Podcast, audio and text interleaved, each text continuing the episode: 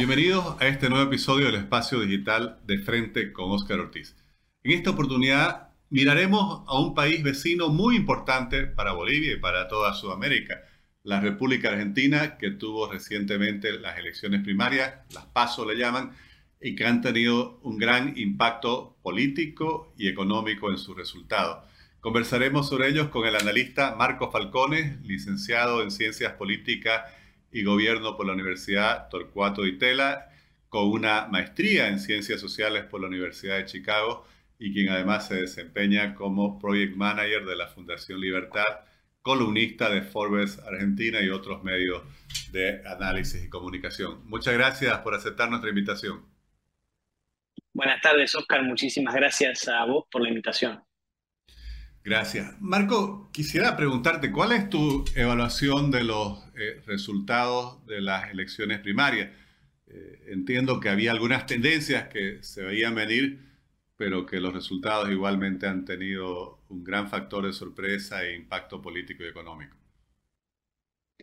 Así es, eh, la verdad es que el triunfo de Javier Milei fue inesperado para gran parte de los analistas, entre los cuales me incluyo porque las encuestadoras acá en Argentina daban unos resultados donde parecía haber cierta paridad entre la coalición gobernante hoy, Unión por la Patria, y su candidato, el ministro de Economía Sergio Massa, y eh, la coalición opositora Juntos por el Cambio del expresidente Macri, eh, que tenía una interna y la ganó la ex ministra de Seguridad, Patricia Bullrich. Se esperaba que entre los dos, eh, se esperaba una ventaja para Juntos por el Cambio, y luego que estuvieran cerca, por arriba de los 30 puntos, las dos coaliciones, y terminaron estando abajo de los 30 puntos. El único que sí llegó a los 30 fue Javier Milei, que se lo estimaba en 15, 20 puntos. Por lo tanto, ha habido un shock eh, y los resultados de las elecciones eh, han desencadenado eventos que no sabemos tampoco cómo van a terminar en el terreno económico, sobre todo, ¿no? porque,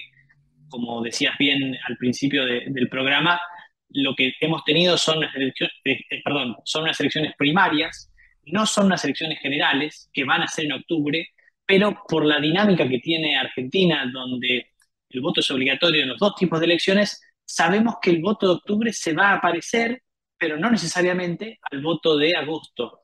Y entonces eh, no sabemos tampoco qué es lo que va a pasar, no sabemos si va a haber una segunda vuelta en noviembre, si hubiera una segunda vuelta en noviembre, no sabemos quiénes serían los candidatos que participen, porque la distancia entre Milley, Massa y Bullrich es de solamente cuatro puntos entre los tres. Eh, y por lo tanto no sabemos quién gobernaría a partir de diciembre y quién sería cargo de la muy delicada situación económica que tiene Argentina en este momento, ¿no? Por múltiples factores, pero que se refleja sobre todo en una tasa de inflación del orden del 120% anual y creciendo porque el Estado sigue teniendo déficit, no tiene fuente de financiamiento que no sea en la emisión monetaria, eh, y entonces la emisión se va acelerando, la tasa de interés va subiendo y eh, el déficit cuasi fiscal se va agravando eh, a medida que pasan los días, ya ni siquiera los, las semanas o los meses, sino los días. Marco, ¿y cómo se explica, antes de, llegar al análisis de la primera vuelta, en realidad que se va a realizar en octubre, eh, que el candidato Javier Milei no solo hubiera obtenido el primer lugar, pero según los resultados que se pueden ver, ha eh, obtenido una, un apoyo muy importante de, población de, menores ingresos, incluso eh, sectores que normalmente votaron por el partido peronista o la corriente kirchnerista. Bueno, ese es un elemento sorpresivo para algunos analistas. En ese caso, no tanto para mí. Yo veía venir que había cierto, eh, cierta simpatía eh, por mi ley de personas de menores recursos, y de hecho esto lo hemos visto en las elecciones. Eh, por ejemplo, en el distrito más rico del país, la ciudad de Buenos Aires, mi ley sacó solamente, creo que 17 puntos, algo así, cuando en el resto del país, en provincias más pobres, sacó muchos más puntos. Por ejemplo, en la provincia de Salta arañó los 49 puntos, es una provincia limítrofe con Bolivia en San Luis eh, también llegó casi el 50%. Eh, y la verdad es que esto se vio venir en el último tiempo y corrobora esta hipótesis que, teníamos muchos de que Milei le saca en realidad más votos al peronismo que a Juntos por el Cambio. Le saca votos a los dos, pero sobre todo le saca al peronismo. Y lo cierto es que uno entonces tiene que explicar por qué eso es así. Y la respuesta no es del todo clara.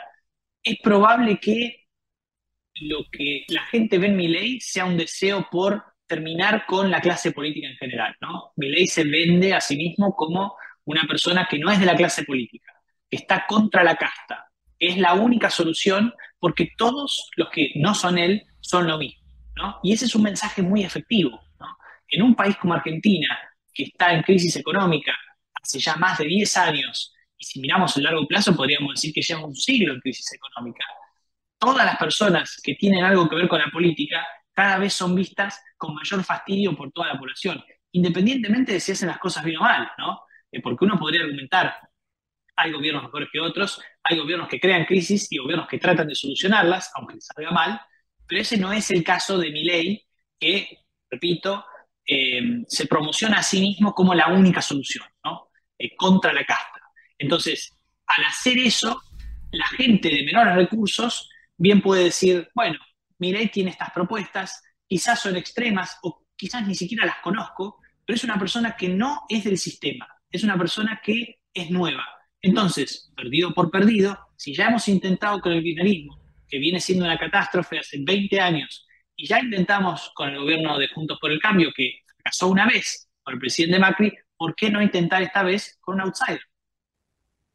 Marcos, ¿y qué significa que en la interna de Juntos por el Cambio haya ganado la ex ministra de Seguridad, Patricia Bullrich, quien tiene una posición mucho más eh, firme, por así decir, en cuanto a la oposición al kirchnerismo, también con su trayectoria de lucha contra la delincuencia con mucha firmeza, frente a la posición que tenía eh, el alcalde de Buenos Aires, Rodríguez Larreta, quizás más eh, tirada hacia el centro. ¿Qué impacto va a tener que sea ella la candidata de Juntos por el Cambio frente a la elección en su primera vuelta?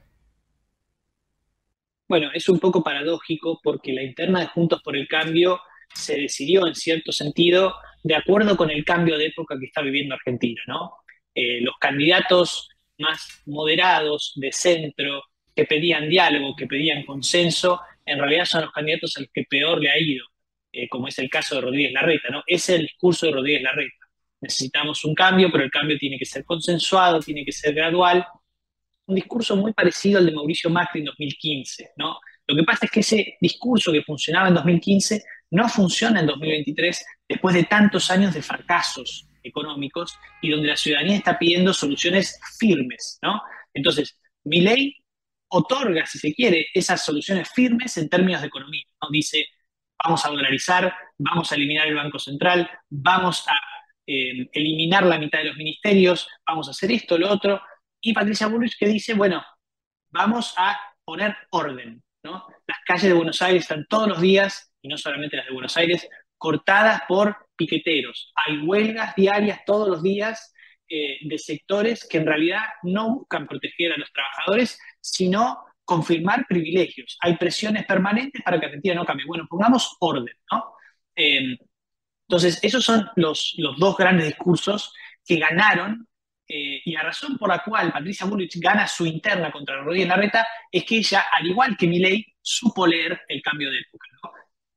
Patricia Bullrich lo que propone es ir al frente, confrontar, lo que no queda tan claro en el discurso de Patricia Bullrich es cómo se confronta con los problemas económicos, que son los más acuciantes de la Argentina. Eh, uno podría decir que la economía viene primero en las preocupaciones de la gente y solamente después la inseguridad, pese a que fue un gran tema de campaña, sobre todo en la última semana, después de hechos policiales muy graves, eh, como por ejemplo el asesinato de una niña de 11 años en el Gran Buenos Aires. Cuando pasan esas cosas, Patricia Bullrich se fortalece porque tiene una buena trayectoria como ministra de Seguridad, bajo su gestión bajaron los homicidios eh, y la gestión en general fue buena, pero cuando se trata de economía, el que parece más claro es Javier Milei, ¿no? Y el gran problema argentino en este momento es la economía y por eso es que, pese a que Patricia Bullrich puede ganar su interna, no le alcanza necesariamente para ser la candidata más votada, ¿no? Porque el gran problema lo ataca otro candidato y no ella, por lo menos por ahora. Marco, ¿y cómo lees, eh, cómo interpretas el hecho de que el peronismo, kirchnerismo, eh, haya quedado tercero? Entiendo que es algo inédito en la historia política argentina. Algunos hablan incluso que esto va a traer una especie de parteagua en los ciclos políticos de Argentina. ¿Va a tener esa trascendencia? Es difícil pronosticar la muerte del peronismo porque se ha hecho varias veces sin éxito. ¿no? Eh, muchas veces hemos visto al peronismo perder eh, y luego revive como un camaleón. ¿no? Yo creo que también en parte por una cuestión cíclica, ¿no? de que el peronismo por lo general crea crisis fiscales eh, porque agranda el déficit, agranda el gasto público, entonces el déficit se queda sin fuente de financiamiento, entonces le da rienda suelta a la emisión y llega la inflación, y etcétera, etcétera. Y ese ciclo suele terminar con un gobierno no peronista tratando de arreglar los desequilibrios que genera el peronismo. Y por lo general fallando, ¿no? Y en la falla es donde el peronismo después eh, renace, ¿no? Y dice, ah, vieron que nosotros no éramos tan malos, estos son los ineptos, no pueden solucionar nada. Entonces, que el peronismo de acá al futuro vaya a morir, yo creo que eh, es algo que no podemos predecir al día de hoy. Ahora, sí es claro que el pésimo resultado que ha obtenido el ministro de Economía Massa obedece casi exclusivamente a la situación económica. Porque si nosotros miramos los resultados de las elecciones de hace cuatro años, el peronismo en aquel entonces sacó el 48% de los votos. Mientras que en este caso, incluso con una interna, con dos candidatos, no llegan al 28%. ¿no? Eh, entonces no hay motivo para pensar entre una elección y otra que haya cambiado la ideología del público, ¿no? Quizás uno podría decir, bueno, la gente está enojada por cómo fue el manejo de la pandemia en Argentina, pero eso uno puede decir que ya se votó en las elecciones legislativas de 2021. El gobierno fue castigado por el manejo de la pandemia. Hoy el gran problema es económico y el hecho de que el peronismo salga tercero, que no tiene precedentes, eh, por lo menos en términos del peronismo unido, porque el peronismo también ha estado dividido varias veces, pero en este caso, ver al peronismo unido sacar, eh, no, poder alcanzar el segundo lugar y quedar en riesgo, estar fuera del balotaje, es efectivamente algo que no tiene precedentes y que yo no le encuentro otra explicación que no sea económica, porque cuando llegó al gobierno eh, Alberto Fernández, la inflación era del orden del 50%, y ya te digo, hoy es de 120% y subiendo, y todos sabemos que va a empeorar porque no hay ningún eh, indicador que sea positivo, no hay ningún indicador que nos diga, bueno, acá, de acá al año que viene eh, habrá equilibrio fiscal o eh, entrará nueva deuda barata o algún otro tipo de salvataje para la situación. Imagínense que el día de hoy el gobierno anunció y después dio marcha atrás y después parece que dio marcha atrás de la marcha atrás, cierres de exportaciones de carne, de leche, por 14 días, o sea, medidas de ultra corto plazo porque el gobierno no llega a octubre, no llega a diciembre por la cruciante situación económica. Este es un gobierno que recibió miles de millones de dólares de reservas en el Banco Central y que hoy tiene reservas negativas, ¿no? Mientras intenta fijar el precio del dólar, que tampoco lo puede hacer porque devaluó ayer. Entonces, la situación económica es angustiante en Argentina. Ya incluso antes de la elección había habido una corrida cambiaria y el precio del dólar había subido, el dólar informal, no el dólar ilegal. Entonces, esta serie de eventos, la inflación alta, la recesión, la corrida cambiaria y el hecho de que los salarios en términos reales, eh, cuando uno compara ¿no? y nos mide en dólares, estén tan deprimidos comparado con como eran hace cinco años, seis años, por ejemplo, es lo que explica el fracaso del peronismo. Y hablaba justamente de la economía, Marcos, y quedan 60 días, un poquito más de 60 días para eh, la primera vuelta de las elecciones. En esta poco más de 24 horas que han pasado de conocido el resultado, ya la economía se ha deteriorado, el dólar paralelo ha llegado casi a 700. ¿Cómo es tu perspectiva del impacto que tendrá la evolución económica sobre el curso electoral hasta la primera vuelta que se realizará en octubre? Bueno, es probable que la situación económica sea un problema para el gobierno como lo ha sido hasta ahora, pero incluso agravado de cara a las elecciones generales, ¿no? Porque si al gobierno ya le costaba mantener el tipo de cambio ficticio, oficial, eh, que intentaba mantener antes de la elección, eh, ya ahora esto es un problema bastante más grave, ¿no? Incluso ha filtrado el gobierno el FMI, del que depende Argentina para que tenga desembolsos de dinero fresco, porque nadie más le quiere prestar, excepto que sea tasas astronómicas. Eh, el FMI parece que quería una devaluación mucho mayor de la devaluación que se hizo ayer. Entonces los actores en el mercado no saben si tienen que esperar que el gobierno devalúe más o menos, mientras tanto la corrida hace que el dólar suba eh, también guarismos impensados, ¿no? 20, 25% en cuestión de días, porque el dólar hasta hace pocos días, hasta hace pocas semanas estaba en el orden de los 500 pesos, de repente hoy cerró a 730. Eh, por supuesto que las corridas cambiarias implican pánico y después puede haber retrocesos, ¿no? Pero en este momento lo que hay es justamente pánico porque no se ve una salida a este problema. Eh, primero que no se sabe quién va a ser el próximo presidente, ni siquiera se sabe quién puede llegar a la segunda vuelta, y después está un gobierno que no tiene las herramientas para controlar una situación que se está volviendo incontrolable. Porque además Argentina tiene experiencias de descontrol, de hiperinflación, muchos son memoriosos. Yo por suerte en mi vida nunca viví una hiperinflación, pero gente más grande que yo sí lo ha hecho y recuerda cómo empezaron. Eh, y la verdad es que las características que estamos viendo estos días de la economía eh, dan miedo, ¿no? Uno entra a cualquier local o a una página a comprar algo, a un supermercado, y todos los precios están cambiando todos los días. Esa dinámica es muy difícil de revertir, eh, sobre todo con un gobierno que ya ha perdido la credibilidad y del que se sabe eh, que obtiene el rechazo de la población, ¿no? Porque el domingo, en definitiva, lo que pasó es eso. El gobierno obtuvo 27% de los votos y esto no tiene precedentes en un gobierno de, en, el poder. Entonces, bueno, la verdad es que lo que vaya a pasar es realmente impredecible. Lo que sí sabemos es que van a ser meses muy difíciles desde acá hasta el 22 de octubre. Lo último que puedo llegar a decir sobre ese tema es que si el gobierno tiene una ventaja, es el control de la calle, digamos, de las protestas.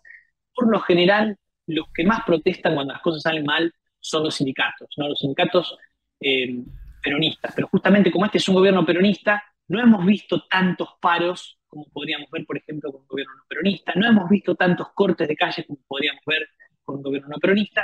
Entonces, el control que tiene de la extorsión, por así decir, social el gobierno, es lo que hace que esta situación no haya estallado. Porque si este fuera un gobierno, por ejemplo, eh, radical, de la Unión Cívica Radical, o no peronista de cualquier tipo, es muy probable que las cosas ya se hubieran desmadrado.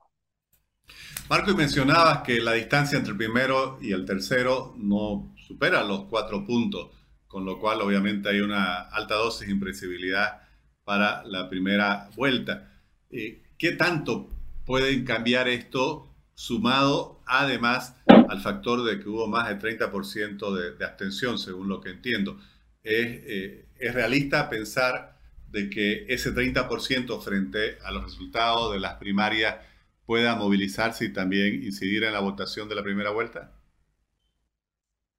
Bueno, eh, algo que puede pasar eh, es que existe una campaña del miedo contra Javier Milei, ¿no? Que de hecho ya existe en este momento, porque muchos empiezan a movilizar, sobre todo en el peronismo y en la izquierda, y empiezan a decir que en realidad eh, Milei es una persona que le va a quitar derechos a la gente, eh, que va a privatizar la salud, que va a privatizar la educación, que va a eliminar el peso y que entonces hay que movilizarse en contra de él. Esto puede pasar, seguramente pase.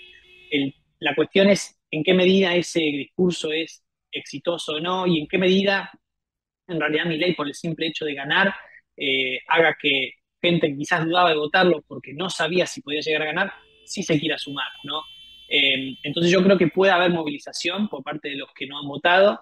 La participación en estas elecciones fue un poco menor a, lo que suele ser, pero tampoco tanto, digamos que no es una elección marcada por la abstención precisamente, entonces no sé hasta qué punto eh, puede haber mucha movilización de votantes que por lo general votan, pero ahora no, eh, pero sí estamos ante un escenario inédito de todas formas, entonces es difícil hacer predicciones, porque si bien eh, la abstención se parece a la de otras elecciones, quizás es un poquito mayor, eh, sí es verdad que la elección general va a concitar un interés que no ha concitado ninguna elección general, por lo menos en los últimos 20 años en Argentina, porque hasta acá, hasta este momento, eh, nunca hemos tenido una elección tan cerca, como decías vos, donde hubiera tres, cuatro puntos de diferencia entre el primero, el segundo y el tercero.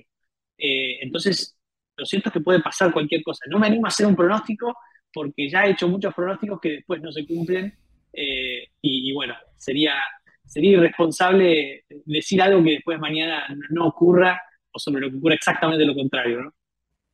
Y por último, Marco, no solo vos tenés duda en hacer un pronóstico, pero ¿Qué pasa con las encuestas? Porque eh, parece que las encuestas no, no preveían este tipo de resultados. Eso es verdad, no sabemos qué va a pasar con las encuestas eh, de acá a octubre, como el resultado es del domingo, yo estimo que esta semana, quizás la semana que viene, empecemos a tener las primeras encuestas frescas sobre las elecciones generales. Hay que ver hasta qué punto uno confía en ellas, ¿no? Porque ninguna de las elecciones, ninguna de las encuestas acertó el resultado de la elección del domingo, entonces eh, su credibilidad claramente eh, va hacia la baja. Esto ya había pasado también en 2019, cuando las encuestas prevían un escenario de paridad y en realidad el peronismo terminó sacándole 15 puntos al expresidente Macri y, prácticamente selló la elección ya en agosto. Eh, en ese momento a nadie le importaban demasiado las encuestas para octubre porque ya el resultado estaba puesto, por así decir. Hoy van a importar más, pero eh, la credibilidad es, baja. Entonces, ¿qué es lo que va a pasar? Es difícil predecirlo a partir de las encuestas, sobre todo porque más allá de si había algún tipo de sesgo eh, en la forma en la que se hace una encuesta o, digamos, alguna falla técnica, lo cierto es que la gente bien puede cambiar el voto a última hora, ¿no? Y yo, por ejemplo, en mi caso personal, anecdóticamente conozco muchas personas que el día anterior a la elección o el mismo día de la elección no sabían a quién votar. Eh, y esto es algo que yo personalmente no había visto nunca en otras elecciones. Entonces, podemos tener encuestas, podemos tener pronósticos, eh, incluso de tres, cuatro días antes de la elección, que quizás sean muy distintas al resultado de la propia elección. Entonces, de nuevo, el panorama por ahora queda muy abierto. Marco, te agradezco muchísimo por compartir tu análisis, tu, conocimiento con nosotros. Realmente para la gente en Bolivia lo que sucede en Argentina es muy importante y vamos a estar siguiendo el curso del proceso político y esperamos poder contar con, con tu presencia en este espacio en una próxima oportunidad. Muchas gracias. Ha sido un gusto, Oscar. Muchísimas gracias por la invitación y ojalá que sí, que nos podamos volver a encontrar. Gracias.